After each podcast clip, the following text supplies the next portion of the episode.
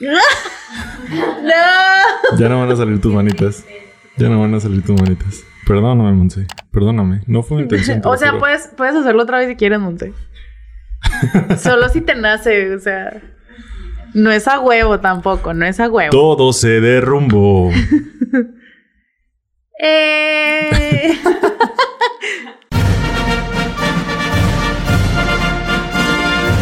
Desarmando el podcast. Con Betty. Hola, soy Armando Castañón y esto es Desarmando el podcast con Beatriz. Así es, bienvenidos al episodio 84 de esta mamada. Felices sean, así es. Feliz jueves a todos ustedes que nos están escuchando. Ya con nueva hora designada. Ya todos los capítulos van a salir a las 12. Ok. Vamos a ver cómo nos funcionan. Díganos porque, si les funciona o no, porque vimos que la gente lo escucha normalmente no en la mañana, Ajá. sino ya cuando va a comer.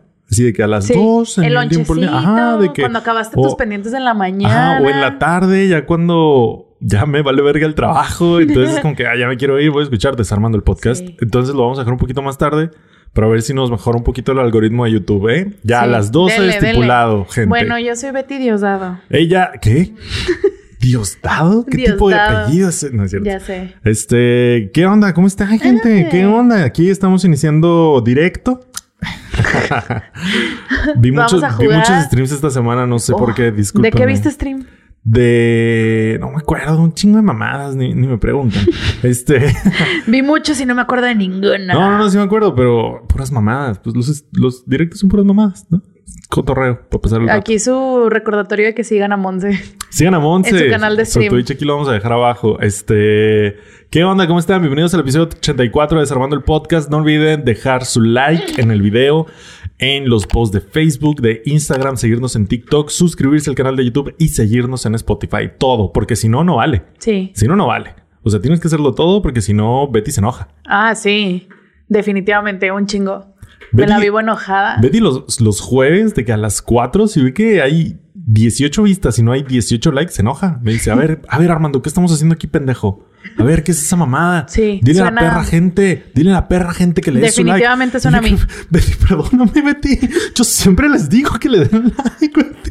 Be- Pa, cállate, estúpido, porque así es Betty. Sí, claro. Se sabe, Sí, se, sabe, se sabe. se Dato sabe. conocido. Se sabe. Sí, también un saludo a nuestras Patreons porque ya tenemos nueva Patreon. Tenemos nueva Patreon. Sí. ¡Wow! ¡Qué emoción! Saludo, ¡Qué emoción! Jimena. Yeah, Eh. yeah, más, más Patreons. Poco a poco, ahí vamos. Algún día alcanzaremos el sueño. Algún, Algún día la pizza que nos tragamos cuando seteamos se va a pagar, se va a pagar sola. sola, se va a pagar sola. Sola. Wow. El qué- maldito sueño. Gracias por alentar este pequeño sueño a Así es. nuestras Patreons. Dicho eso, grabamos desde la pizza de la ardilla amarilla, ubicada en Torreón, Coahuila, entre las calles no me acuerdo y no sé cuál. Entonces, vengan, están en Facebook. No es la Ocampo y la Basol. No. Ay, no sé, de calles. Vengan, es Arriaga entre Ocampo y Abasolo. Sí me la sé, solo no ¿Sí las es. Ocampo y Abasolo? Sí, este, solo no las tenía en el momento. Vengan, la pizza está rica. Ta, ta, ta, ta, pizza rica. Ya no tenemos porque se nos acabó, pero... Pero, sí. Muchas gracias a todos por, por seguirnos, por estarnos escuchando. Veo que cada vez la gente comenta más y está chido. Gracias, muchas gracias. Está llegando mucha gente de TikTok. Gracias por venir de TikTok. Gracias. Gracias a Monse por hacer un gran trabajo en TikTok. Sí, la neta sí. Y, y ya, gracias a TikTok en general por existir.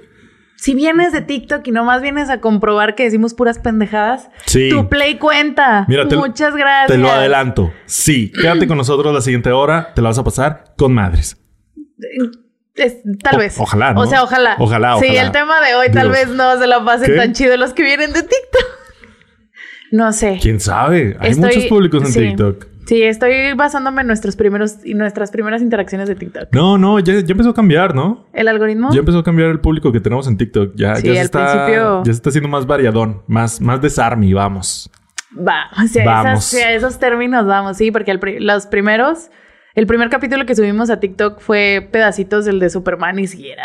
Tóxico. Sí, estaba medio tóxico el pedo. Se nos ayudaron a subir de números en TikTok. Gracias, ¿verdad? gente gracias. tóxica. Pero Gracias sí por estaba bien tóxico. O sea, tengo que salir yo ¿A defender? a defender mis argumentos. y yo, ¿qué es esto? Está padre, está padre. Se Está vale, se chido. O sea, me dio una serotonina sin igual el poderle contestar a esos comentarios. Este. To- Toda empoderada. Sí, poquito, gracias.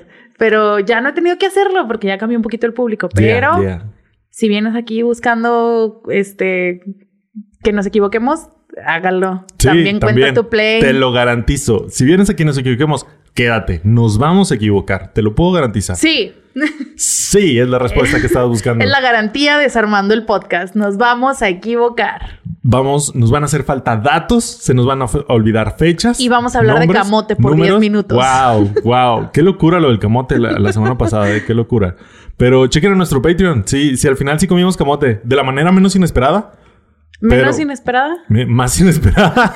Y yo. Mira, ahí está, ya me está. equivoqué, ya me equivoqué. Se te- Chin, se chin, te dijo. garantía Check. desarmando el podcast. Ya me equivoqué. Comimos camote de la manera menos esperada y, y se cumplió. Entonces ahí está en el Patreon, chéquenlo. Todavía chéquenlo. tengo. ¿Toda- Ahí cuando quieran, tienes? quedó poquito en Camote, mi casa. yeah, eh. sí, Yeah, cuando, yeah. cuando Ahorita- gusten y deseen. Ahorita llegan. Excelente, genial. Estoy sorprendida de que todos coman el camote 100% dulce. Dude, what the fuck, Betty. Es que neta.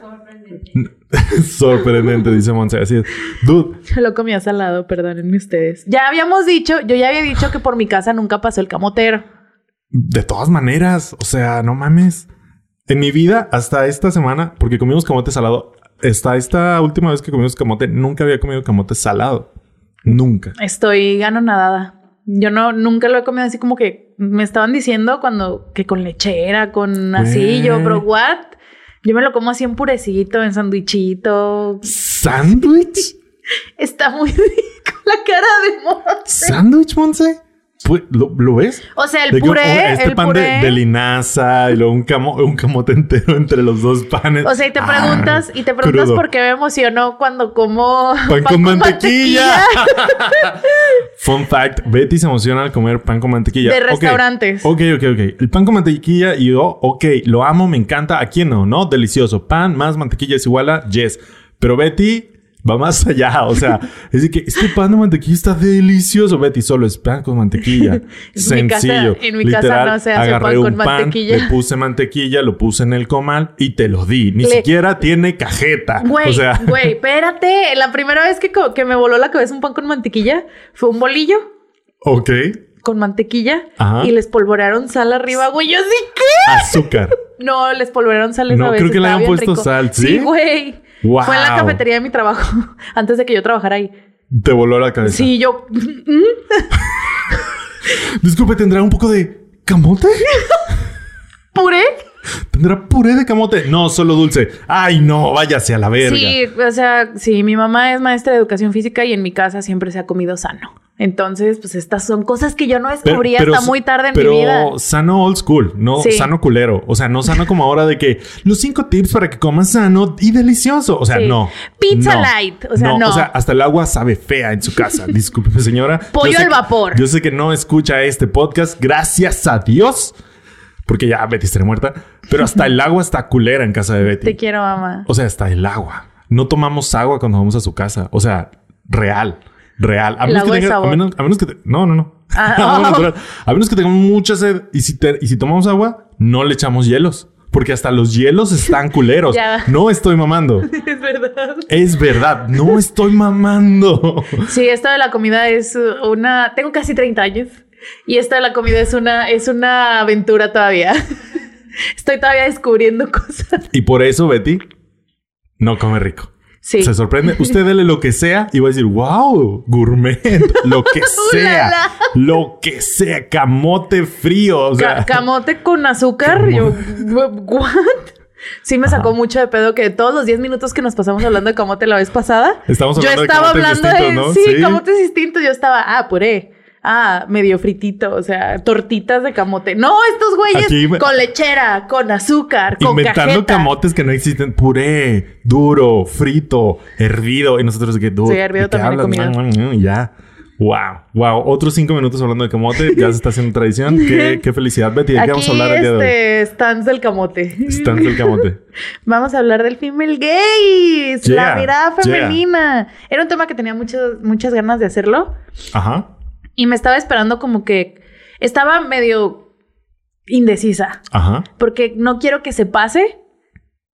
Siento que que, se pase el hype, de verga. Ah, ok, El ok, hype. ok, ok. Ok, porque que siento que, es un tema importante. Sí, de- Ok, oh, siento que es un tema importante, pero Este, también tenía yo como que, o sea, prisita para que no se fuera el hype, Ok. pero tampoco lo quería hacer muy abalanzado sin que hubiera así como que ejemplos más literales, cercanos. Ok. No O sea, sé. Como que estabas esperando el momento adecuado, ¿no? Sí. Como que hubiera Me dio mucha ansiedad. trend. Como que cosas hubieran pasado que dijeras, es el momento. Sí, ahora es. O sea, que no pensaran tampoco que estamos hablando porque es modita, pero ya está un poquito más en el mainstream. Y se acerca otro, uno de los proyectos eh, que contiene y que está dentro de mis ejemplos, así como que del female gaze que ahí viene, es la segunda temporada del Witcher. Ok. Ah, ¿sí? Sí, la showrunner es mujer. De, toda la serie del Witcher que está en Netflix. Ahí viene la segunda temporada. Esta semana empecé a ver otra vez la primera, que Me, viene la me segunda. encanta que hablas bien pocha, güey. El Witcher. El Witcher, pues es el... El Witcher. O sea, The Witcher. o The Witcher. Y ya. Witcher. El Witcher. Henry Cavill El- Güero. El, Witcher. El Witcher. Y, perdón. varias cosas así dices, pero bueno. Sí, Lo- luego cuando- vemos. sí. La- Luego, luego. Deconstruyamos mi- deconstruyamos tu, tu pochez. Mi pochez, ¿por qué será así? ¿Por qué soy así? No sé. A ver. Entonces, pero también este como... em, lo vi yo más en el mainstream a partir de que empezó a salir la serie de Loki. Ok. Porque la Simón, serie de. Loki es dirigida los... ¿Cuántos capítulos eran? ¿Seis? ¿O No siete? acuerdo. ¿Ocho? Seis, ¿Seis? ¿no? Seis, Ya. porque va a ser la misma que Hawkeye. Más datos que no están corroborados. Check. ¿Y Chin, chin. Ay, la de Hawkeye no tendrá una realizadora mujer. Digo, para perderme un poco más en, la, en mi fe ciega a esa serie que yo juré que no me iba a emocionar y que no iba a tener fe ciega. Y mírate ahora. No quiero hablar de eso, pero sí quiero hablar de eso. Esperen el capítulo Ah, vaya. Espera el capítulo de de Hawkeye. Sí, o sea, obviamente, si le hicimos capítulo a Wanda, que es tu personaje favorito, Sí. le vamos a hacer capítulo a Hawkeye, que es mi personaje favorito. Pues a ver cómo está la serie. A ver cómo está la serie. Entonces, Dependiendo. ¿cómo? Sí, sí, sí. No, no, no. ¿Piensas que va a estar fea? No, no, no, no. Yo A espero que no. Espero que no. ¿Tienes que no. dudas? Yo, Betty, hace dos semanas, me vale pito. Literal, literal, hace dos semanas me vale pito, no quiero creer nada. No quiero tener fe. yo antier. Oye, Betty, ¿ya viste el nuevo promo de Hawkeye? Mira. ¡Ah! No, te dije, lloré. es cierto, digo, lloré. Significa mucho para mí una disculpa, pero bueno, desde que salió la serie de Loki e incluso unos años antes ya se había metido un poquito en el mainstream esto del female gaze, que se ha vuelto también un gran tema de conversación, que si es como así se deben hacer las películas, que si es como así se deben de hacer las series, que si es el futuro, que si es correcto o no seguir disfrutando como que lo anterior del female gaze, de la mirada femenina, digamos, que es el default todavía en el cine y las series, que es la mirada masculina, que sí es todavía correcto este, pero, o sea, eh, se abrió este debate, pero siento que todavía no está 100% asentado como que qué es el, el female gaze. O sea, sí hay, pero no hay como que la recetita para llegar. Perfecto, para la gente que no está en Twitter todo el tiempo, ¿qué Sí. es el female gaze? El female gaze es eh, la mirada femenina, digamos, en español, y es como una teoría que dice que hay que hacer, o sea, es que no sé cómo bajarlo así 100% en palabras, pero dice que la- el, el estándar del cine y las películas es una mirada masculina. Ok. Está hecha para un público estándar que es el hombre hetero. O sea, todo está codificado aquí. aquí ejemplo. Todo está codificado para una audiencia masculina hetero porque pues todo en el mundo está codificado para eso, ¿no? Entonces el female o la, o la mirada femenina es como la contraparte. No es 100% lo opuesto, pero es, ya no es para eh, la audiencia, no supones tú como realizador que la audiencia va a ser un hombre hetero ok. ya supones que puede ser una mujer, puede ser un hombre no hetero, puede ser un hombre no blanco, puede ser una mujer no blanca, puede ser una persona no binaria y se le está llamando como que la contraparte, que es la mirada femenina, porque se busca como que transformar eso de la mirada masculina. Ok. Tiene, no es absoluta. O sea, no es, ah, esto es el- la mirada masculina, la mirada femenina es completamente lo contrario. Ok. O sea, no es absoluta todavía y creo que eso me Hay refiero matices, con que ¿no? ¿no? hay. Ajá, hay matices. A eso me refiero con que no está así como que es esto, está sentado, es, es poner la cámara así, es hablar de estos temas, es Claro, no, presentar. no es, no tiene reglas de No. que estos son los 10 tips para que tu producto audiovisual se vea con female gaze. No, no existe. No existe. No. Y tiene toda la razón del mundo. Gracias a Dios, eso sí, no existe. sí, porque sería como que pegarle es la misma piedra pero volteada, ¿no? Exactamente. O sea, Sería es- estandarizar algo. estás estandarizando algo y no, el female gaze es como que buscar salirse un poquito de la norma. Se le puso que el femenino porque pues es como que el crecimiento de la mirada masculina. Y yo creo que por el recurso que se está, por el cual se están agarrando es darle voz a personajes femeninos en puestos importantes. Entonces, Exactamente. yo creo que como esa es la herramienta para conseguir una visión fuera del estándar que ahora es como el male gaze, no sé. La, la manera como más que tienen a la mano de hacer es como que, que lo haga una morra, ¿sabes? Sí, Entonces sí, que- yo creo que de ahí toma como el nombre. Sí, exactamente. Es, te digo, es la contraparte, el nombre, pero lo que no se busca es que sea la contraparte del estándar. Se busca que sea algo más productivo, que creo que también por eso está un poquito más en el mainstream ahorita, porque es redituable.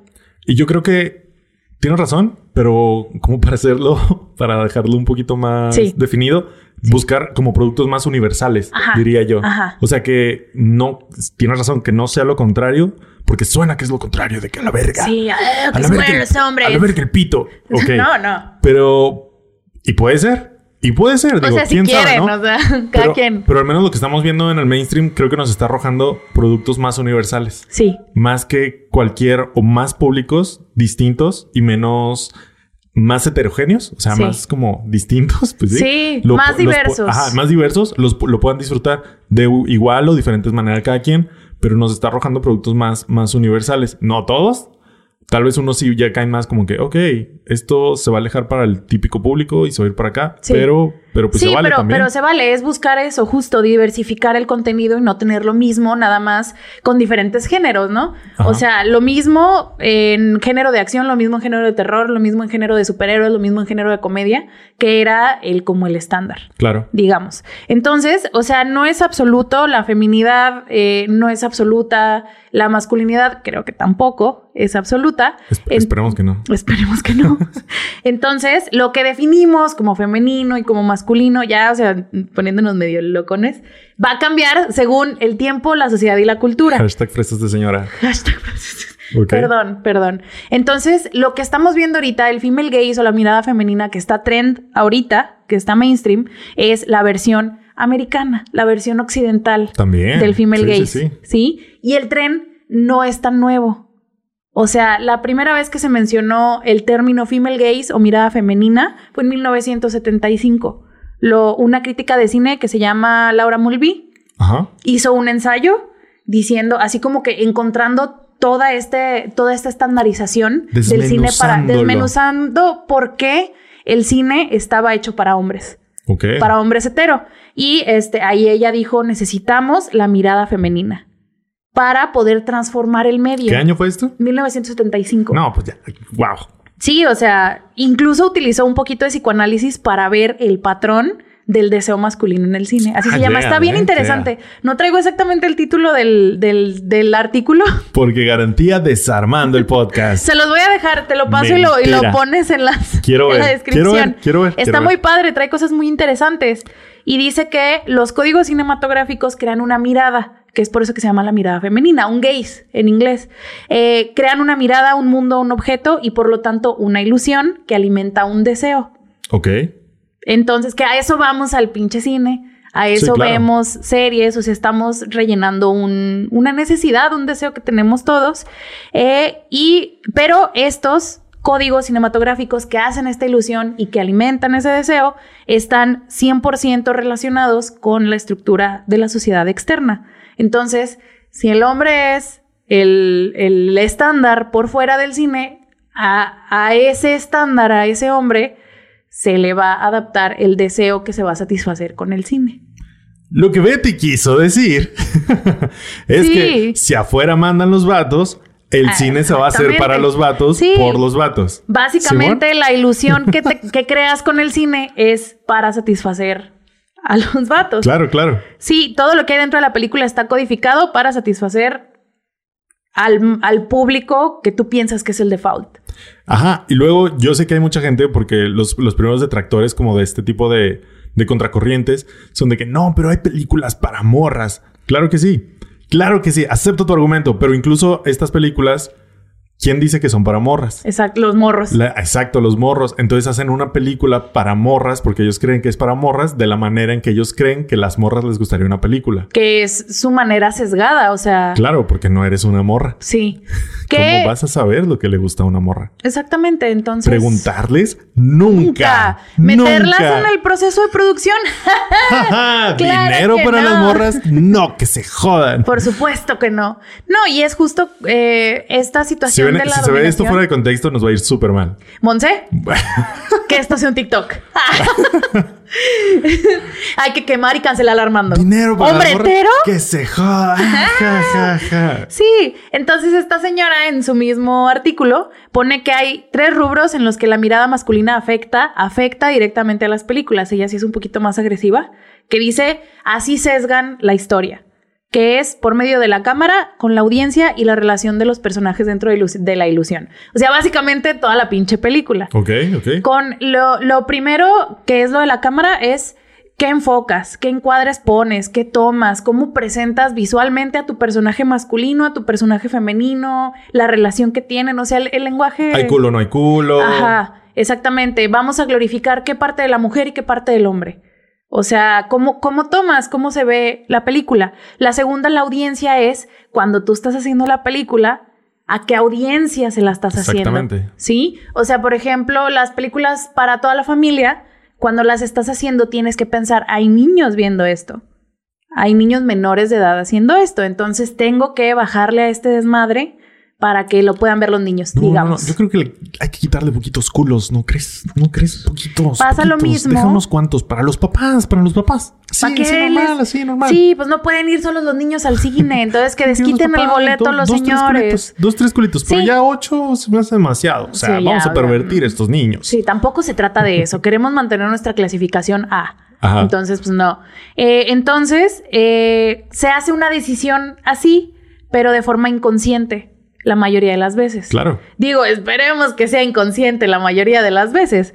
Eh, entonces, Algunas, igual y algunas decisiones. Sí. Otras no, no creo que sean tan. no, o sea. Transformers, girl. Wow, Transformers. Transformers 1. O sea, de la neta, la- las demás no me acuerdo Todas. mucho. O sea, me acuerdo nomás que son caca. Sorry. este, pero sí como que imágenes que se me habían quedado como en la cabeza, solo las de la 1, porque es así como Michael Bay en, estero- en Y esteroides. aparte la 1 es salvable de Transformers, es en historia. En historia es como salvable, pero tiene estas imágenes súper así de, Mike, de Megan Fox. Súper sexualizada. Así, cabrón, en una Sí. moto, en un atardecer, sudando. ¿Sabes? Es como, wow, dude. Todas, Dude. todas las del libro las aplicaste en una sola toma. Y no se, y no se, este, y no se queda en el personaje femenino. O sea, también Claro, en el claro, personaje claro. masculino. El, el, el protagonista que es Shia LaBeouf lo ponen como un pendejete. Que, que, o sea, es un perdedor, que le gusta la chava más guapa y más chingona de la escuela y lo que quieras. Y la forma en la que lo toman y la forma de su narrativa es para empoderar al, al vato. claro. O sea, que está bien, ¿ah? Ha funcionado. La- El cine tiene sus bases en eso, Claro. la mayoría, pero también, o sea, no se reduce a cómo retratas al personaje femenino, pero es el como que la banderota roja, ¿no? De que Ah, no, sí, es el evidente. es el evidente. ya todo lo cara. demás es este. Mm, este vato es el héroe. Este vato tiene dos días sabiendo esto, que la morra lleva 10 años estudiando y ya es más chingón que ella. Simón, Simón. O Wow, sea, ese es un clásico. Es ese un clásico y lo encuentran en todos lados.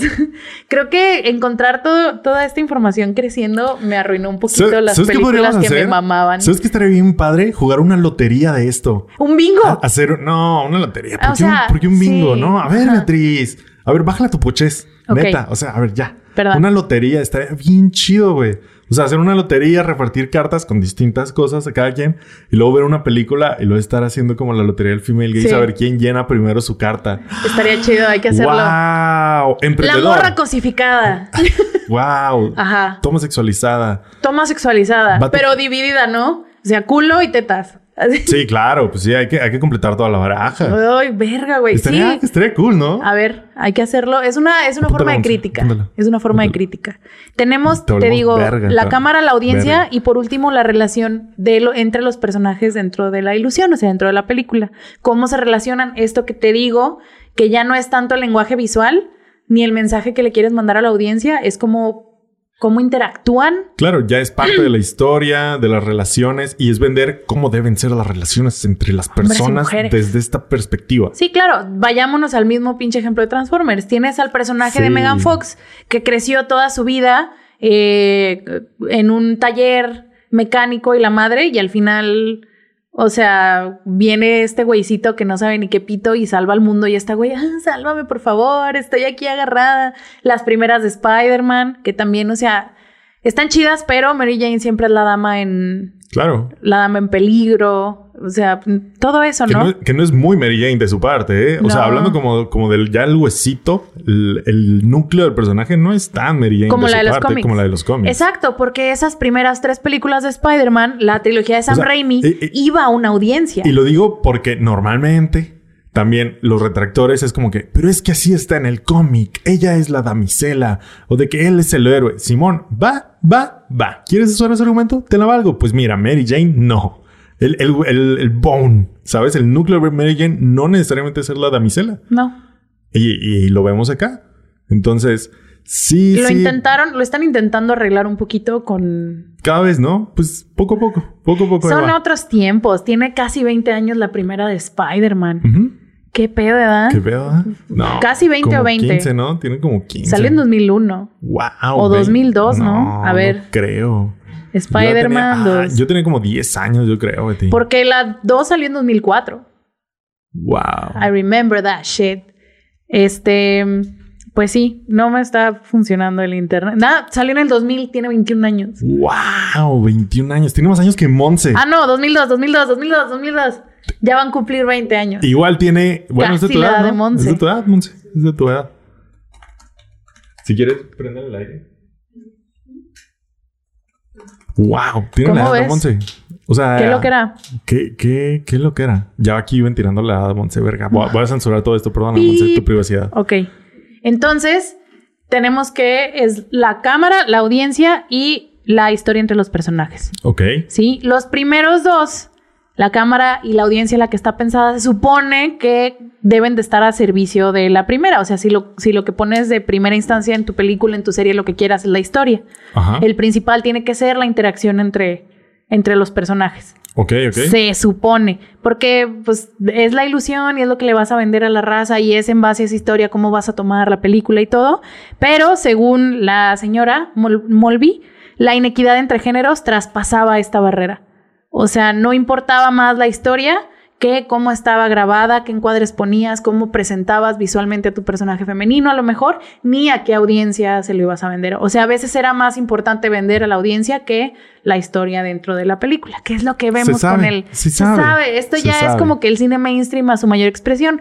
También tengamos en cuenta que esta señora escribió este artículo en 1975, Claro. cuando apenas estaba empezando el cine blockbuster, Sí, sí, sí. que es Chequen, con... chequen nuestro episodio de, de los blockbusters y Steven Spielberg. Ahí hablamos justo de eso, del inicio de los blockbusters. Sí, de que, el- Tiburón el- es la primera. Ajá, el cine no era así, no era de toda la gente vamos a ver esta película al mismo tiempo esta semana porque tenemos que hablar de ella, ¿no? Sí, es que justo, no así. justo Tiburón, que es considerado el primer blockbuster en la historia del cine, o más bien el, el bandera que empezó esta todavía época del cine en la que estamos, salió en el 75 también. Entonces, eh, tengamos en cuenta que esta señora consumía un cine muy diferente en ese Claro. entonces al que consumimos ahorita. Que no quiere decir que esté equivocada, No. solo que le faltó ver mucho todavía. Sí, como que imagínate, güey, tener esto ya como que el precedente y luego llega el blockbuster y todo. ¡No! Imagínate el coraje. Ay, Imagínate güey. el coraje que hizo. Entonces- que sigue haciendo. Sí, esperemos que siga haciéndolo. o sea, que siga. No, no, no, que siga aquí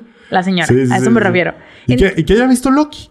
Ojalá. Ojalá Para que se le baje que haya visto. The Witcher.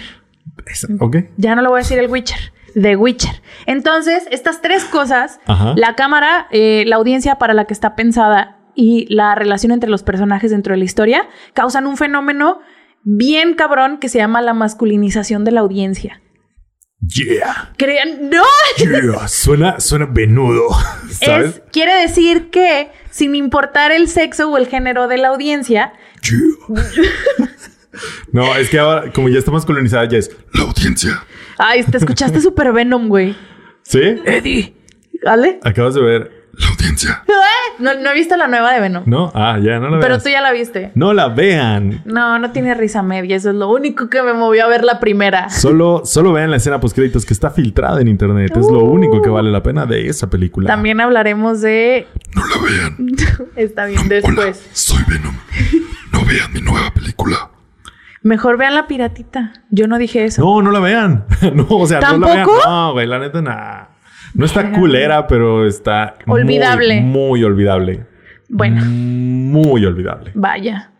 Excepto por la escena final de créditos. Excepto por la escena post créditos. Muy bien. Veré solo la escena post créditos. la Mentira, ya la vi. Ah, ¿Crees que no la he visto? Pero bueno, te digo, esto de la masculinización de la audiencia es que esa audiencia, sin importar género, eh, sexualidad, lo que sea, Edad. edad, lo que sea, lo que sea, como tu producto está hecho para una audiencia, toda esa audiencia va a buscar encajar Claro. un poquito ahí, a pesar de que no está hecho para ellos. Qué padre que hiciste tu película para, para hombres heterosexuales de 28 a 35. Pero sorpresa, la van a ver todos. Sí, exactamente. Sorpresa, yo una morrita de 16 años, eh, la voy a ir a ver y me voy a intentar identificar con alguno de tus personajes que no están codificados para mí. Y esa es la masculinización de la, de la audiencia. Masculinización. Masculinización. Y eso pasa un chingo, güey. Eso pasa un chingo. No, o sea. Pues ya- eso pasa en todo. ¡Ah! O ¡Qué sea, en todo. En no, todo. esto fue como que una de mis grandes desilusiones creciendo. Que era como que yo, el cine de blockbuster, wow, me mama. Las películas blockbusters me maman. Es. Siento yo que está súper padre, o sea, buscarle las cosas chidas al cine de blockbuster, al cine mainstream. Entonces, darte cuenta que te estás tú haciendo entrar en un molde en el que no está hecho para ti, está cabrón. O sea, sí te, sí te saca de pedo, sí te mueve el piso. Está culero. ¿Lloraste? No. ¿O, o qué tipo de, como de impacto causó en ti? Pues te das cuenta, pues es como ¿O fue así como que todo es una mentira? más o menos. Es, Todo se derrumbó. es más, te das cuenta tú Dentro de mí. que tú te cambias para. Dentro de mí. Tú sigue, tú sigue. Yo tengo como el- la canción de fondo, ¿sabes? Ay, a ver. Co- Como cuando el, como cuando el personaje principal está como dando su discurso ya emocional ah, en medio de la película o al Que final. rompe el papel, güey, Ya, de que hablaré desde el corazón. Ajá. Sí, sí, sí, a huevo. Y Sí, ya, yo te, que yo te el no. soundtrack. Y, y Betty, ¿qué sentiste cuando te diste cuenta de esto? Pues está gacho. Wow, cero feeling, cero Sí, feeling. porque son Güey, yo, ya, cosas yo ya que- había agarrado aire para cantar, iba a poner un efectito acá, mamón. Son- y tú, son- está gacho, güey. Está gacho, güey. O sea, son cosas que tienen, No un, mames. tienen un peso emocional. Son, al final de cuentas, el, el cine, que es como que el ejemplo principal aquí, pero ahorita que están más las series, que consumimos más series y todo, todas estas formas de entretenimiento son cosas súper poderosas. Más las mainstream, creo yo, y los blockbusters, porque le están tirando a todo el mundo y es una experiencia que compartes con todo el mundo. Claro. Y si sientes gacho que, o sea, a todos estos güeyes, no digo que eso me pase con todo. Ni digo que mi experiencia sea la misma la de todas, todas. Pero sí sientes gacho que ¿por qué no me resonó a mí igual que a estos güeyes que sigo, que a estos críticos de cine que admiro? ¿Por qué Claro. a mí no me pegó igual? ¿Por qué no es tan importante para mí como para estos güeyes? Ok. y te sientes fuera de lugar. Entonces, inconscientemente también la audiencia no target, todos los que no son hombres heterosexuales, hacemos esa modificación de nosotros. De, ok, por ejemplo, Star Wars, Muy bien. mi saga favorita de la vida. De alguna manera tú te haces encajar Todo en alguno de los personajes Dentro de cuando no está hecho para, para ti. Mi personaje favorito de Star Wars es Luke. Y haces, te, te obligas a empatizar, güey. No es tan trabajoso ni tan dramático como suena, pero... Ajá, porque ajá. hay cosas más universales que otras. Sí, claro. O sea, Simón, entiendo que todo tenga como este male gaze Ajá. de que Simón lo hizo un vato. O sea, porque es natural. Es que es natural. O sea, si tú eres un vato, vas a hacer una película de vista desde un vato. O sea, no, no lo veo así como que, ah, el diablo. ¿Sabes? Es como, Satán. es natural. O sea, Sí. no, no, ¿sabes? Y tampoco está 100% malintencionado. Ah, cuando es inconsciente, Cuando por es ejemplo. inconsciente. Porque, por ejemplo, veces- Transformers. Transformers es como que vete a la verga. O sea, eso no fue inconsciente, Michael, güey. Este, y lo entiendo, es completamente natural.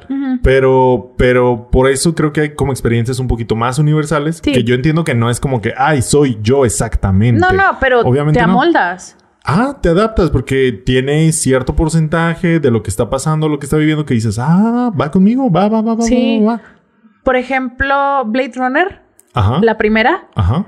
cuando la vi yo esperaba así de que, wow, este, eh, este pilar en el cine de ciencia ficción y la chingada. Ya estaba un poco grande cuando la vi porque no estaba yo expuesta a ese cine. Ok. Este, hasta ya de en la prepa y después. Y cuando la vi sí fue, ¿eh? ¿Cómo? O sea, esto es lo que a todos les mama. No es parte de mis gustos, de lo que yo ya sabía del género, de lo que quieran, pero es una película muy con mirada masculina. Y es válido y, y que el medio esté controlado por esta audiencia a la que le dan, a la que está dirigida todo el contenido o a la que estaba dirigida todo el contenido, sí, o sea, de forma inconsciente si quieres, te hace sentir apartada. Y a todos los que no somos esa audiencia. Claro. Sí, o sea, Incluso, porque- O sea, yo como, como hombre y como ñoño, por ejemplo, hay muchas cosas con las que yo, con la masculinidad como por default, no me identificaba de morrillo, ¿sabes? Por ejemplo, era cero violento, X, Sí. ¿no? Cosas. O sea, y también hay cosas con las que te sientes fuera. Exacto. O sea, nos afecta a todos. Obviamente hay niveles, o sea, a unos más que otros. Pero esta, este male gaze que hace como que mostrar un estándar, un default, y todo aquel que esté fuera es natural que se sienta Apartado. apartado, Sí. diferente. Sí, entonces, este, masculinizas a tu audiencia y eh, los que no caben en esa categoría que estás creando, eh, aprenden a disfrutar esa mirada que no es para ellos. No es a huevo que tenga que haber una mirada para todos en el cine, debería ser un poquito más diverso, como dijimos al principio, pero cuando ya hay un default, ese es el pedo. Claro. Ese es el pedo, que haya un estándar que no incluye a, todos. Ajá, el chiste es como que esta mirada es como hay tanto contenido de esto y hay tan poco distinto que se vuelve el estándar. Sí, se vuelve el estándar. Y eh, en, la- en el cine, que es una industria, en la tele, que es una industria, eh, si hay un estándar que funciona, es el estándar que van a agarrar todos. Claro. Y que todos van a replicar porque es el que deja dinero y es el que, el que deja ganancia. Una vez más, el, El enemigo. dinero. El enemigo es el capitalismo. Una vez más. No. Pues Qué claro raro. que sí. Y, y, por ejemplo, si ahorita el female gaze está mainstream y empieza a funcionar y sobre todo empieza a vender, Es va justo, a crecer. exactamente. Creo que, a po- crecer. creo que por eso es el tema de conversación de los de unos meses para acá, porque hay female gays de alguna forma u otra en contenido mainstream que estamos viendo. El, coni- el contenido está chido. Y, y por Le está mainstream. vendiendo. Por mainstream hay que entenderlo como socialmente todos lo ubicamos o la gran mayoría de la gente lo ubica y está vendiendo mucho dinero. Como la serie de Loki. Exactamente. Hay mucho dinero de por medio. Hay que entenderlo de esa manera. Todo es dinero. El cochino dinero. El cochino dinero. Entonces, estas tres cositas que dijo la señora Laura Molby, que estaban mal en 1975, Ajá. eh, vino otra eh, crítica de cine que hizo una masterclass en el Festival de Cine de Toronto en 2016 que se llama Joy Soloway. Y llegó que- a decir, si está mal, pues ahora está peor. Ah, no, más bonito. Yo no estuve ahí. Yo no estuve ahí en Está, Toronto en el por- 2006. está el está el masterclass completo en YouTube. Sí, si se lo pueden aventar, está Yo bien padre. YouTube, fíjate. 50 minutos. También si quieren les ponemos el link, Armando. Wow. ¿Yo por qué? Pásamelo Porque tú. eres el que sube O sea, los episodios. Yo lo puedo copiar y pegar. Con todo sí, gusto. está hermoso. Yo lo puedo copiar Lo pueden ver en. YouTube. Entonces, Joy Soloway, aparte de explicar qué es el female gaze, qué es el male gaze, o sea, Ajá. el estándar, lo que estamos explicando, pero desde el- las palabras de una experta. Este, aparte de hacer todo eso, Joy Soloway explica cómo vemos la masculinización en el cine moderno y tres formas de promover la mirada femenina. Yeah. O sea, como que de Ya, transformar. a la acción. Vámonos. A la acción, así A ver, que así se tiene que hacer este Ya desvergue. pasaron 20 años desde que alguien habló de esto. Perdón, 30 años desde que alguien habló de esto por primera vez. Es hora de hacer algo al respecto. Entonces, los tres puntos de Mulvey, Soloway los, los contrarresta cada uno. El primero que era la cámara, que objetivizaba a las mujeres, que priorizaba la acción, que ponía a los hombres como superhéroes, lo que quieras. ok. Eh, la- el contrarreste que propone esta otra señora es, se llama la cámara consentimiento. Quiere ¿Con decir sentimiento consentimiento. O consentimiento. No, con Espacio, sentimiento. Sí, quiere decir que las tomas prioricen emociones sobre acciones. Ok. ¿Sí? Si el protagonista hombre se siente atraído por la, la coprotagonista mujer, que la cámara enfoque la emoción a lo mejor en los ojos en vez de que la morra está buenísima. Ok. por ejemplo. Ok, ok, ok, ¿Sí? ok, ok. Eh, la segunda, que es la audiencia, eh, la contrarresta con una que se llama la mirada a mirada. O sea, la mirada sustantivo, mirada de verbo. O ¿Qué? sea, en inglés Simón, Simón, a ver, the a ver, gaze, deja- gaze. deja- déjame regreso a la, a la- anterior. Ajá. La, de ca- La cámara con sentimiento. Que ahí te va. Yo soy fan de como de las sagas de Bond. Ajá. Y, y unas tomas muy bondescas de, de las sagas anteriores es la morra de... La toma está la morra en primer plano y se le ve del culo a la pierna buenísima y al fondo Bond así Ajá. con cara de...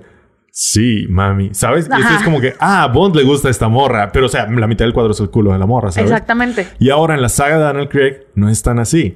Ya es como que Daniel Craig volteando a la morra y le dice así como que, Oli. ¿Qué ¿Sabes? Sí, el Ya- ya es- sentimiento. va creciendo, o sea, va, va, poquito va, más. va ahí mejorando, pero no es por tirarle flores a la saga de Daniel Craig, que tiene muchos tropiezos, pero, pero por ejemplo, ahorita lo tengo, es muy bondesco, eso. Sí. Entonces, y, y ahí lo veo. Entonces, ya tenemos como un ejemplo. Sí, de cómo- factible, ¿no? de cómo Da. lo o, o, le agarra la manita, o va manejando y no le hace así como que qué onda, y la morra así como que qué onda, ¿sabes? Sí, o sea, priorizas la emoción sobre la acción. Yeah, yeah. Eh, el segundo es la mirada mirada, que es de gaze, gaze. O sea, la mirada vista a lo mejor. Ok. Eh, que es sobre la audiencia, que dice, muestra a la audiencia lo que se siente ser el objeto de la mirada. Ya no tienes una audiencia en mente Ok. para tu producto, ya es a la audiencia que le toque, le voy a enseñar qué es ser esta persona, ser este personaje que está en pantalla. O sea, ya no estás haciendo el producto para X audiencia, ya es la audiencia que lo quiera ver, esto se siente ser esta morra en 1872. Oh, ya, ya, ya. Ya, sabe esta audiencia qué es ser eh, este granjero espacial en, mil- en Tatooine, en esta película de 1977. O sea, ya no es priorizar a qué audiencia le vas a tirar, ya es, Tengo este producto, cáiganle quien quiera. hey, ¿Quieres saber qué se siente ser un mafioso italiano en los noventas? Aquí está. así, así es.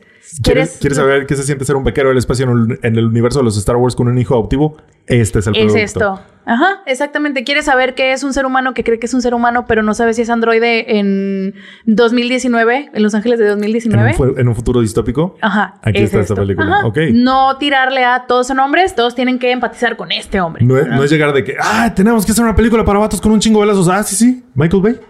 Buenas tardes. ¿Zack Snyder? Zack Snyder. No, no, ¿Qué tal? no está disponible. no. Ok, bueno. esa, esa, con ese contrarrestas como que el masculinizar la audiencia. Ok, ok. Y la última, que es eh, regresar la mirada, que es eh, solucionar un poquito esto que tienen los personajes de la historia, de la relación de los personajes, que era el, el problema que ponía Mul- Mulvey. Ella dice regresar la mirada, que es cuando el sujeto le, de- le dice a la audiencia cómo se sienten sobre ser vistos. Ok, a ver. ¿Cómo? O sea, te ponen a ti como audiencia, en el segundo punto te ponen a ti como audiencia en, En el... en la posición. Ajá. Y esa persona eh, dice a la audiencia, eh, estoy en esta situación, ustedes me entienden porque ya les expliqué, me siento así, de la verga. Ah, ok, Porque, o sea, el- te regresa la mirada. La, anterior es como la causa, este es el efecto. Más o menos. Ok, ok. Sí, está un poquito confuso. El de la cámara es el más fácil de encontrar. Yeah, nos quedamos con el primer punto, claro que sí.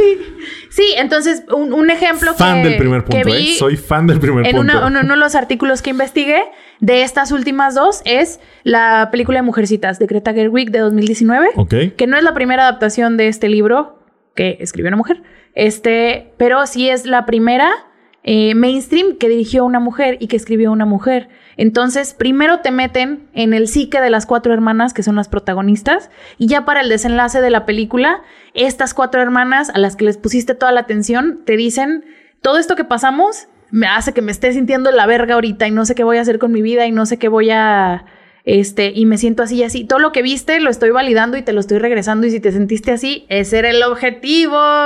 Sí. No sé, está un poquito más ambiguo. No dije que era fácil. no es un trabajo fácil. Ok. Este, creo que ya lo entendí y pudiera ser. Es que nada más es.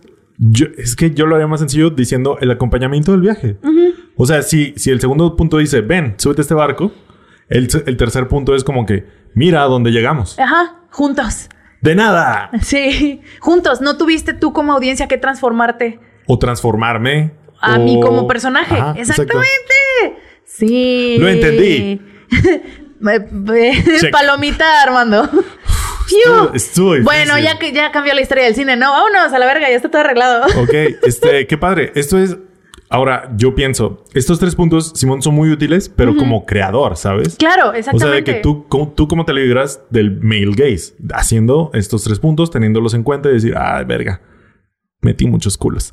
¿sabes? También, sí. Entonces, pero yo creo que, que la industria necesita acciones más tácitas, más de putazo. Y más de la de calle, ¿no? De la gente que va y ve las películas. El saber también diferenciar qué es mirada femenina y qué no También, es. porque por ejemplo, esto nos ayuda en los contenidos, pero Claro. todavía no necesitamos como a nivel, si el contenido está aquí, la industria está acá y el público está acá, tristemente. Entonces la industria necesita, yo diría, darle voz a voces más diversas Claro. y la audiencia necesita aprender a ver voces más diversas y a entender lo que está, lo que está viendo, porque que es, yo creo que a, a lo último que íbamos, ¿está mal ver cosas con male gaze? No. Que sí, ¿no? No sé qué minuto es. No sé si vamos por el final. Güey, vamos a la mitad. Qué verga. Este... Sientes que ha sido mucho porque es mucha información, ¿verdad? Sí, ¿qué pedo con la, con la bibliografía de hoy? Perdón. Este, yo, Es- sé- yo- yo creo que la audiencia necesita entender qué es lo que está viendo. Es como Sí. que, ah, ok, estoy viendo esta película, pero ¿quién la hizo? ¿Por qué? ¿Por qué la hizo así? ¿Por qué se siente así? Es- no, lo que estoy viendo, o sea, es que, por ejemplo, yo, yo tengo mucha pelea con, con la gente que ve algo y siento que ya es, ya siente que es lo normal y lo bueno o lo estándar, ¿sabes? No dudan, no le preguntan, no, no. No cuestionan lo que están viendo. Es que, güey, no te creas nada, güey, eso es mentira, ¿sabes? Ajá. Entonces está chido como que vayamos, aprendamos a cuestionar lo que vemos, de que vimos esta serie y dices, ay, no me gustó. ¿Por qué no te gustó? ¿Es por quién la hizo? ¿Es porque no era para ti? ¿O es porque Justo, tú no te sentiste qué bueno mal, que sacas ¿sabes? eso, porque ese es un fenómeno muy citado en, en casi dos años de distancia. eh, el fenómeno de Loki, que es como que ahorita el, uh, la serie de Loki, female gaze, esto es el female gaze, y le gustó a todas las mujeres, pero también le gustó a todos los vatos y a los no binarios y lo que quieras. Ajá. Pasó algo parecido con The Witcher, con la primera temporada. Eh, muchos críticos, mucha, mucha raza que le gustaban los videojuegos, mucha raza que le gustaban los libros, porque el Witcher está basado en una serie de libros que después hicieron videojuegos y ahora es la serie. Y todos decían, es que sí me gustó, o, o me tocó a mí ver a varios y leí varios Ajá. para, para ahorita para el tema. Y era así de que, es que sí me gustó, pero hay algo que no. O sea, hay algo que no me conecta, hay algo que, que no. Y, y pasó así como decías, "Mm, tres estrellas de cinco, no está tan chida, no veo la segunda temporada. Y no cuestionaban qué hay detrás, no cuestionan que la showrunner es mujer, que es un... e- Es un universo muy parecido, por ejemplo, al de Juego de Tronos, que tenía, que acabó ese mismo año, si no me equivoco, en 2019, 2018. Este, acabó el mismo año que Juego de Tronos estaba muy codificado para, para la audiencia masculina, mucho, o sea, todas las mujeres de Juego de Tronos o eran mujeres con características masculinas completamente, o sea, se les dice, la tropa se llama hombres con peluca, La tropa. sí, se llama, bueno, el trope, el tropo. Ok. O eran eh, víctimas de violación que la violación las empoderó. Ok. En esas dos dividimos todos los personajes femeninos de Juego de Tronos. ¡Wow! Dime Está uno que no. No, no tengo idea. A ver, o... Ok. No, no tengo idea. Al menos ¿Qué- los qué hue- principales. Qué hueva revisitar Juego de Tronos en mi cabeza, la neta. Ahí viene la precuela. ¡Qué, asco! Qué, qué hueva revisitar Juego de Tronos. Sí, entonces era un universo que teníamos muy codificado con, Ya- por ya ejemplo. Juego de Tronos. Ajá. Y este llega el Witcher el mismo año, pero terminando el año y todos, ¿por qué se siente tan raro? ¿Por qué me, sí ¿por qué no me está gustando? Ajá. Sí, está rara. Sí, está rara, pero tiene elementos que nunca habíamos visto en universos parecidos a ese. Exageración, comedia, pendejadas a las que no estamos acostumbrados en ese tipo de medio y que puede que vengan o no de la vista femenina. Ok. Entonces, los personajes son más completos, los personajes tienen motivaciones tanto femeninos como masculinos. Al personaje principal que es Henry Cavill, que es como que todos los vatos están enamorados de Henry Cavill, digo, no los culpo, Digo, pero sí, es ¿no? la, la epítome de la masculinidad ahorita. No lo ponen como el macho tóxico de que a las morras tú no sabes nada, pendeja. Yo soy el, yo he sido Witcher por 200 años. Ajá. Soy Henry Cavill. Soy, soy Henry Cavill, ya viste mi peluca blanca. o sea, no lo ponen así. Usa peluca. No degradan, no degradan a los personajes femeninos. Entonces, es ese fenómeno. No saben de dónde viene, pero no están acostumbrados para nada a ese tipo de contenido. Ok. Entonces está muy interesante. Está súper interesante. Sí, porque ya no es algo de que, que tu persona, tu audiencia, hombre hetero que está acostumbrado a caber en el molde, es que ya no hay un molde. Entonces ya no cabes. Entonces te incomoda poquito. Es, es cuestionarte. Es cuestionarte. ¿qué? ¿Qué ha pasado con todo lo Sí, que aprendí todos bienvenidos a la años? experiencia de las mujeres que les gusta el cine. Y un está, poquito. y está padre, está padre. O sea, yo no tenía idea que la showrunner era mujer. A mí, a mí me gustó, pero, y creo que lo dije en ese momento, Sí. se me hizo rara por la narrativa Ajá. y lenta, nada más. Pero al Sí. final, ya cuando le agarré el pedo, pero, o sea, no neces- necesité dejarla de ver. Exacto. Ya a la mitad, cuando le agarré el pedo y me acostumbré al ritmo, fue así como que, ok, venga, Va. va. Ah, ok, va de esto. Simón. Ajá. Sí, y aparte, o sea, no es, no es a huevo que te gusten las cosas. También, eso también está súper bien. O, O sea, sea. Toma riesgos. Está así de chido, que- se vale tomar riesgos. Ajá. Si no te gusta, vete. Sí, exactamente. Eso también no está pasa padre. Nada. Está padre. Nada más hay, que, hay que saber dividir cuando es una mirada femenina real y cuando es una mirada femenina fingida, que es lo que decías Uy, hace rato. Y eso, eso está bien peligroso. O, o también las cosas forzadas. Yo sé que es como argumento de, de niño rata. Ajá. Es que la inclusión está forzada. Simón, pero no siempre. O sea, es que es. Uy, güey. Es- es- es- son líneas bien difusas, bien extrañas. Sí, siento que estamos en un momento de evolución del contenido que De- ajá. crucial. Estamos como en un shift. Estamos ahí en una, en una época de cambio. Que está padre. Sí. ¿Qué nos va a arrojar? No sé, más que capitalismo. Sí. Que al final. Mira, pero no enemigo. podemos terminar. ¿Quién Creo yo. sabe? ¿Quién sabe? Siempre se puede acabar peor. Sí. Eh, ese, ese es mi lema de vida. Siempre puedes estar peor. Eh, oh, wow. Ok. Siempre. Sí, o sea, te quieren vender a lo mejor mirada femenina a decir, ah, mira, ahí está Jason Momoa encuerado salvando el mundo con esta otra morra perfecta escultural a un lado de él. Esa no es vista femenina. O sea, la vista femenina no busca la hacer con los personajes masculinos lo que a lo mejor el cine de antes hacía con los personajes femeninos. No, se busca la transformación y el crecimiento del, del medio. O sea, del cine, de las series. Solo nuevas visiones, nuevas maneras de hacer Exactamente. las cosas. Ve a Loki. Nunca soy fan de Tom Hiddleston y del personaje de Loki desde 2011. Desde la primera de 2011. Thor. 2011. Nunca me había parecido más pinches atractivo Tom Hiddleston como Loki que en la serie, güey. Nunca, nunca. Y es por cómo te lo ponen, cómo te lo pintan, las motivaciones que tiene, el, este, las situaciones en las que está, cómo reacciona su contraparte femenina, cómo reacciona su mejor amigo. O sea, son cosas que no estaban en las otras cosas en las que habíamos visto a Loki, porque en las otras cosas en las que habíamos visto a Loki eran puros directores hombres. E interactuaba con puros hombres también. Ajá. ¿Sabes? La gran mayoría de su sus interacciones son con puros hombres. Entonces es como que, ok, ok, entiendo. Y se vale. Loki se me hace súper lograda. Tampoco tenía idea que tenía así como que el female gaze hasta que todo el mundo le hizo pedo. Pero está súper bien lograda. No se nota, no nada. De repente está un poquito lenta. Sí, Pero, pero, creo que es por Disney Plus. sí. Todas las series de Disney Plus están, Están medio lentas. bien lentas. Y de hecho, creo que Loki es la menos lenta. Sí, WandaVision sí estaba bien. WandaVision al principio está algo lenta. Los primeros tres capítulos y Falcon de Winter Soldier pudo haber sido una no pinche mames, película. Pudo ser una hora, pudo ser un Pudo capítulo. Váyanse a la verga. What if ni se diga. Chinguen a su madre. Bueno, ya, X, perdón. Este, Entonces- entonces no creo que eso sea como culpa del female gaze. Solo la No. sentí un poco lenta y ya, yo creo que es culpa de Disney Plus. Chinga tu madre. Ya, ya se acabó el contrato, ya no es patrocinador, ya es octubre, chinga tu madre, Disney Plus. Gracias, Jeffrey Besos, por patrocinarla. ¡No! Entonces, el fenómeno esto de cosificar, de decir los directores, ah, ok, les preocupa que cosifiquemos personajes femeninos, ya estás, no hay pedo, cosificamos a Jason Momoa, cosificamos a Ryan Reynolds, Porque, esto es lo porque- que quieren. porque es lo único que saben hacer. O sea, Ajá. porque la masculinización de la audiencia, ellos como audiencia, que ahora son creadores, es lo único que sabemos hacer es cosificar. Sí. Cosifiquemos esto. Y ¿Qué- no se busca, no, eso no ¿Para es lo que qué? se ¿Para quiere. qué? ¿Qué, qué, qué necesidad de hacer las cosas, ¿Qué hacer las personas como cosas? Porque eso significa cosificación. O sea, sé que está súper normalizado y lo usamos para todo, pero cosificación es tratar a alguien como cosa. Una cosa. ¿Qué necesidad? Para ¿Qué y en, necesidad? y en el cine esa cosificación puede ser para los otros personajes o para la audiencia. También. O y de todo. Y para el capitalismo, todos. Es que el problema es el capitalismo. Ah, malditos. Ya, este, este podcast ya se está haciendo como, como entre líneas comunistas. Bueno, no comunista, pero anticapitalista. De que en todos ya voy a decir así, el problema es el capitalismo. Está bien, puedes hacerlo. Puede ser el nuevo, el- la nueva constante de desarmando el podcast. Antes era Star Wars. Tengo como dos capítulos sin mencionar a Star Wars hasta ahorita.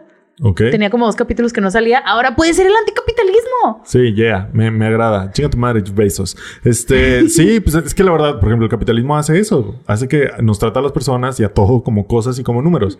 Y eso permea en el cine. Es Así lo único es. que voy a decir. Este, Puedes tener más opiniones, ¿eh? No estamos aquí buscando que tú no hables, Armando. tengo más opiniones. He dado varias opiniones. ¿Me estás clasificando? No, estoy evitando. ¿Me estás reduciendo acaso? Estoy evitando. Quiero que te ¿Eso se sientas validado ¿Eso en se ese, siente? en este ambiente. Tus opiniones también valen y ¿Eso se son correctas. Me estás aplicando la segunda regla, ¿verdad? No. Este, Sí, entonces lo que se busca no es eh, justo como, como el feminismo, o sea, no se busca, ah, tienen 400 años, perdón, tienen 400 años este, siendo los dueños del mundo, ahora nos toca a nosotras ser dueñas del mundo. O sea, no, o sea, no quiere decir que los 40 años que tiene el blockbuster eh, con la mirada masculina, no quiere decir que siguen 40 años del blockbuster cosificando a los hombres y priorizando a la mujer. ¿Cómo es el refrán? Es la misma vaca pero revolcada o algo así. Monse se emociona, pero no, Nemo. Pero, pero- pero es que es Monse, o sea, Monse, No, Monse tiene un alma dictadora. O sea, yo, o sea, sí, se sabe, se sabe. ¡Alma dictadora! Monse tiene un alma dictadora. ¿Dirías que no es cierto? ¿Me equivoco?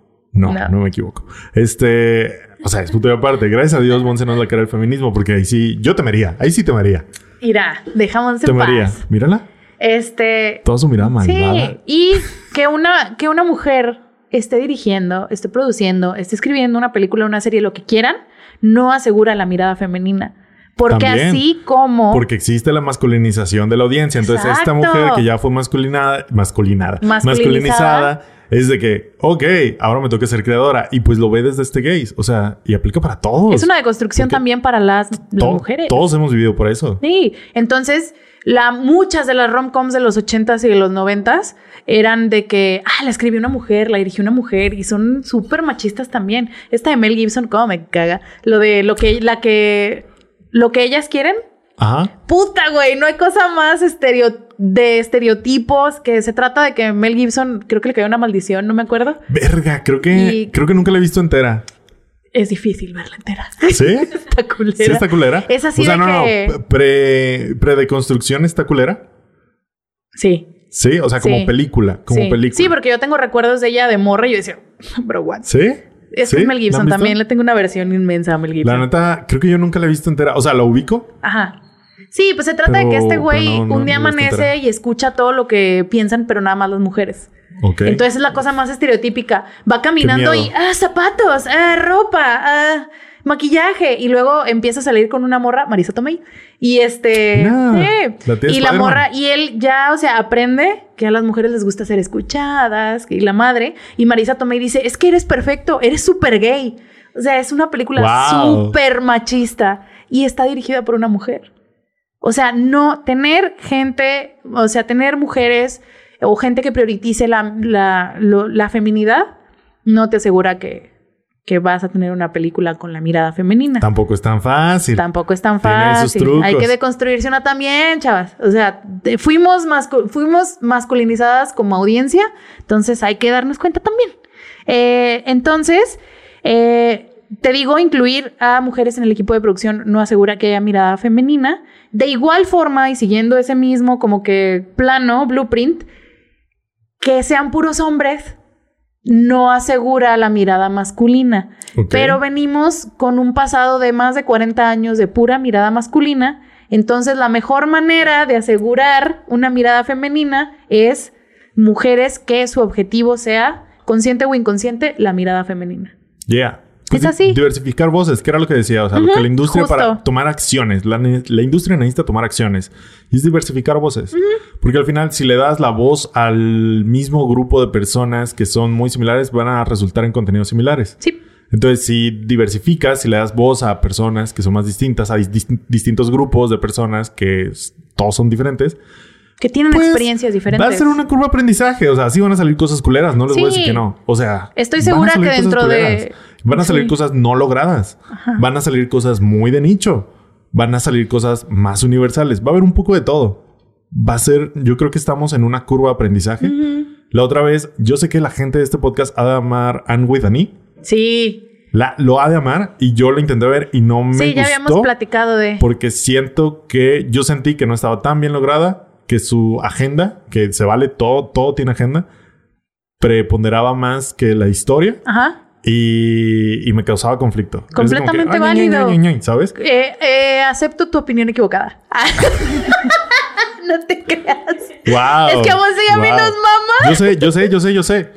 Y, o sea, no siento tampoco que esté culera, No, no, ¿sabes? no. para nada. Pero, por ejemplo, no lo siento tan lograda como Loki. Ajá. Loki si se la pones a alguien y no le dices que fue Es que es dirigida por una mujer, ajá, es más, Sí. ándale, y es a lo que voy.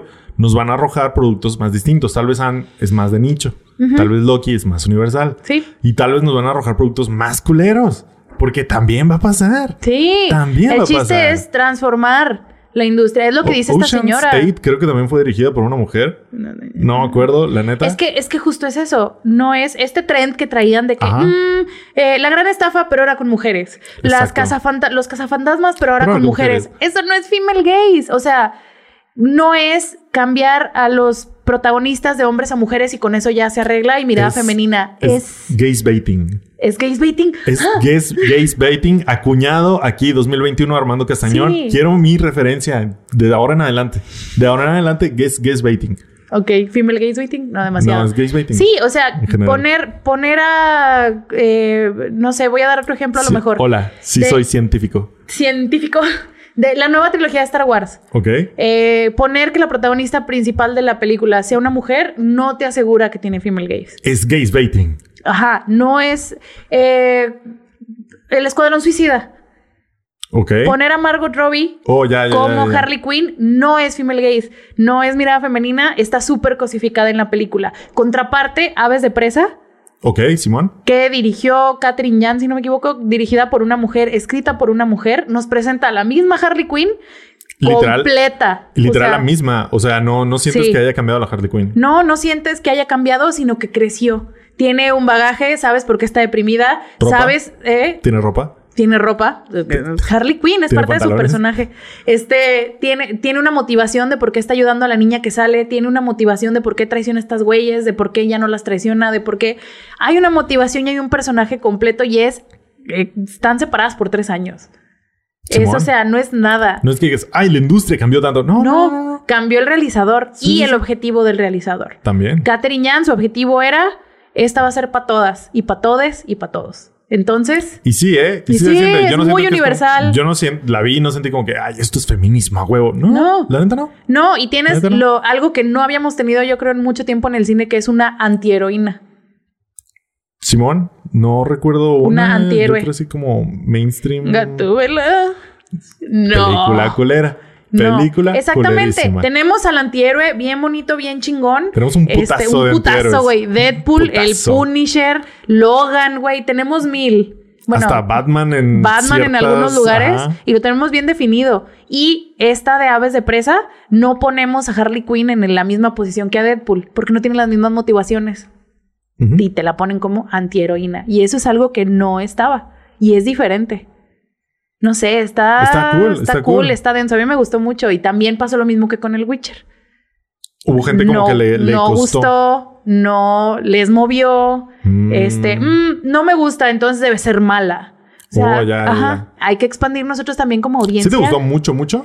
Me, la disfruté mucho. No es así como que, wow, la Ándale, gran sí, caca de DC, Ok, va, va, va, pero, o sea, está sí está en la mitad de arriba de DC. Ah, no, sí. Ah, fácil. Fácil. No, fácil. O sea, raza, Fácil. raza diciendo que Batman contra Superman estaba mejor que Aves de Presa, güey. La verga. Che, gente. No chinguen. Gente porque loca. sí, pues porque no está, a final de cuentas, un poquito, no digo que toda esa opinión venga de ahí, pero un poquito de esa opinión es porque estamos acostumbrados a que sean para un molde y ya no hay molde y ya no cabe. O sea, sí hay. Más bien, Sí, está- está- yo siento que la industria y en general la sociedad, los públicos occidentales están cambiando. sí. Todos estamos Espero. cambiando. No sé qué va a resultar, pero, pero yo mientras les pronostico con mi visión futurista. ¿Quién les dijo que iba a estar culero Juego de Tronos antes? Yo. Este, tengo aquí muchas credenciales, gente. Ok, a ver. Muchas credenciales. Yo les pronostico mucha pelea, mucha pelea, mucho capitalismo y contenido muy diverso en calidad y en temáticas. Yo quiero que me digas cuál es tu prognosis para la segunda temporada de The Witcher, que es como que lo próximo con así como que el female gaze. Yo espero. Cabrón. Yo espero que esté chida porque de la mitad de la temporada en adelante se puso muy chida. O sea, la primera mitad se fue así como que, ay, güey. Es que es la construcción del mundo, ¿no? Y te, te meten en el tono. Y luego va brincando de aquí para allá. O sea, como que le te cuesta. O sea, al principio se siente como los Power Rangers, como el malo de la semana. Sí. y luego cambia. O sea, uy, me, me costó, ¿sabes? Porque no, no se definía, sentía yo. Sí. Y luego ya como de la mitad de la temporada en adelante sí fue así como que, ah, huevo, ya le agarré el pedo a esto. Ajá. Venga. Y ya todo está más construido. Entonces yo quiero creer que para la segunda temporada va a estar verguda. Aterrizadote. Sí, sí, sí. Sí, yo creo que va a estar como ya construimos, ya, ya, Me- es- me ya pasamos encanta toda que- la paja. Yo creo que. ¿Cómo va a estar este producto del- de la vista femenina? Verguda. Sorry. Sorry. Está bien, nomás me dio risa. Pero, pero sí, yo creo. Eh, yo que también creo que, va a estar, chida. más, más macizo. Mínimo, mínimo va a estar más macizo que la primera temporada. Y ojalá, ojalá, la neta vale la pena el Witcher. Female gays aparte, ¿no? Si usted es como detractor, no creo que haya llegado hasta aquí. Nah. Pero, pero No. si lo es, yo creo que muy aparte, yo no sabía que la showrunner era mujer. Sí. Mm, Vale la pena, vale la pena. Sí, y aparte es... No tanto como todo el mame que le hicieron en su momento. Los niños rata.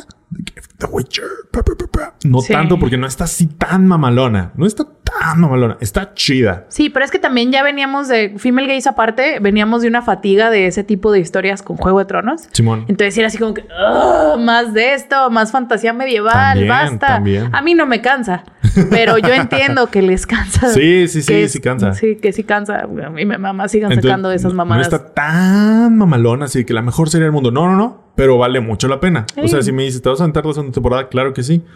La primera temporada me la aventé, digo, le- me costó, pero la acabamos. Mm. Se logró. Y a gusto, a gusto. Henry Cavill, titín. Henry Cavill, bien, infalible. Infalible, no, creo que no le he visto nada culero, culero, más allá de las cosas que salen en Superman. No, creo que no. No, ¿verdad? Y siempre le está chido como Superman, o sea, mínimo. Ándale, el mínimo cumple. Mínimo él cumple, Él sí. La del pedo es Sí, Ben Affleck, ¿no? como siempre. Este. aquí el pedo es Ben Affleck y Zack Snyder, como toda la vida. Como siempre. Como toda la como se les pinche vida. dijo en 2004. Sí, Henry Este, Cavill, tú muy bien. Siempre, Aquí, siempre. Armando Compus, adelante. Arma Compus. Lo quiero mucho. Este, bien. Sí, no recuerdo nada culero que haya hecho Henry Cavill. No, hasta la de Misión Imposible sale chingón en la de Sí, Misión eh, Imposible. Wow, Misión Imposible. Wow, eh. Rifado. Sale en la de Stardust. ¿Te acuerdas ¿Qué? de la película de 2007, Creo la de no, Stardust? creo que no vi Stardust. Con Robert De Niro. Es de mis películas favoritas, güey. No lo puedo creer. Michelle Pfeiffer. No. Charlie Cox. Antes de Daredevil. No, no, Bueno, no. es una película de 2007. De este... Pero es como de niño fantasía, ¿no? Sí, es, es ¿Es de este tren. Sí. No, el puente no. Esa es la del puente a Terabitia. Las confundo un chingo a todas esas. Nada que ver, hermano. Está basado en un libro de Neil Gaiman. Como Star... Ah, ok. Ajá. Entonces, este, sale ahí cinco minutos, pero irá. Valió cada segundo. En el Conde de Montecristo también sale el bebé Henry Cavill. Tampoco lo hace mal. O sea, en todos lados está y está al 100. Henry Cavill, el nuevo salvador del mundo, como Superman. Este, qué padre, qué padre, Sí. Qué bonito tema, qué complicado, es verga. complicado. Qué, qué complicado, qué, qué difícil. Espero que la gente lo haya escuchado. Sí. Ojalá, ojalá. Creo que es muy interesante también. Está muy interesante porque te muestra que todo lo que sabes es una mentira. Ah, Qué triste. Es una sí, mentira. tampoco se sientan mal si no les gusta un clásico. Recuerden, tal vez ese clásico no estaba hecho para ustedes. Sí, que, que es algo que siempre hemos dicho aquí en el podcast. Hay que saber de quién vienen las cosas. Sí. Cuando veas algo, hay que pensar, bueno, es que esto es de los 60 Eh, No es ni para. Ni para. ¿Cómo se dice? Ni para salvarlos, ni para. condenarlos. Ajá, o sea, ni para salvarlos ni para condenarlos. Es como saber, ok, es un clásico o es una película, no sé, que querías ver mucho y tiene estas cosas feas. Dígase de todo, racismo y la verga, lo que sea. Está Se vale. bien que no te guste. Se vale, o sea, es un clásico y tiene su mérito por serlo y porque tal vez sí es una película chida, pero nada más hay que reconocer que eran otros tiempos. Eran otros tiempos. Y ahora, si ves una película que tiene así es mucho male gaze, hay que saber de dónde viene y para quién va, nada más. Y si aún así está culera, pues es que estaba culera, chavo. Sí, Y si, sea, no, y si no estaba tan culera, pese a eso, pues dices, o sea, pues no estaba tan culera, sí me entretuvo, pero pero pudo haber estado mejor. Sí. Se vale, se vale. No, aquí no se trata ni de, ni de satanizar a nadie, No. ni de Y endiosar. estos- Y sobre todo, de no endiosar a nadie. No más a Henry Cavill. Tal vez a Henry Cavill. No más Y a él. aún así tengo mis dudas. Yo no, porque también. no sé, no lo conozco, no lo conozco. Tal vez es una persona de mierda y no sabemos. No sabemos. Este, por eso tengo mis dudas, pero por favor, por favor, intenten no endiosar a nadie. En especial a Michael Bay, Christopher Nolan Zack Snyder. y, Sa- y Zack Snyder. Sobre Y todo Jeff. Bezos. J.J. Abrams y Jeff Bezos. Esos son la, mi lista negra Mira, de Desarmando Qué Podcast. raro. Puro hombre blanco. Puro Puro hombre blanco. heterosexual.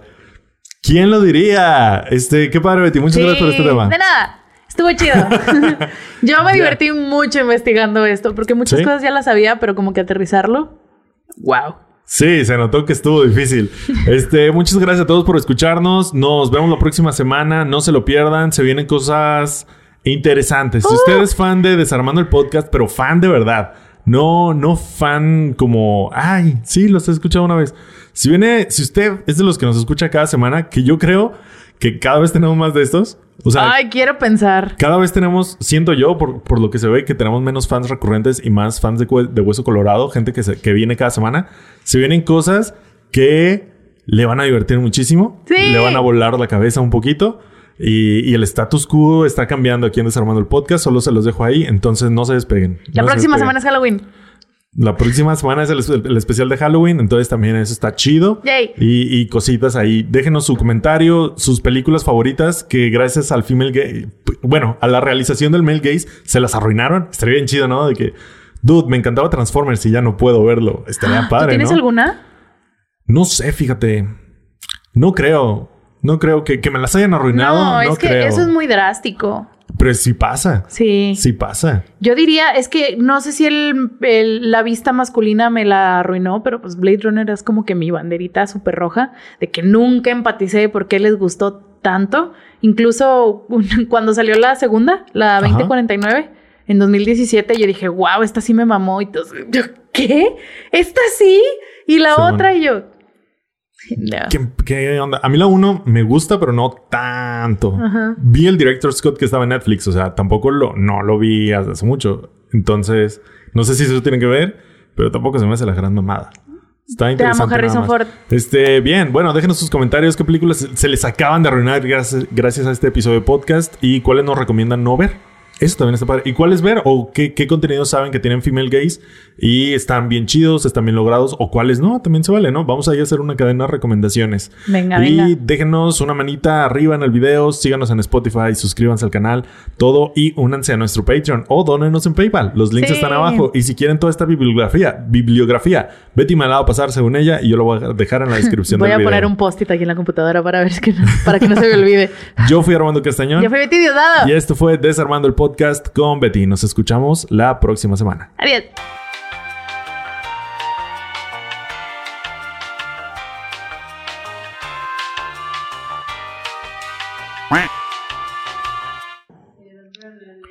¿Se te rompieron los ¡No! lentes? ¿Por? ¿Con? ¡Monse! ¿Cómo? Los este- estaba aburrida y los estiré. Ajá. ¿Cómo que ya se apagó la cámara? ¿Qué? ¿Hace cuánto, Montserrat? Ah, bien. Ah, bueno. Bueno, esto es solo audio. Bueno, ustedes ya no están viendo esto, pero estamos bailando en Sí. este momento. Henry Cavill, ¿qué haces aquí? Ah. Wow, Henry, gracias por traerme mi nueva computadora. Gracias por armármela. Gracias, carnal. Chido.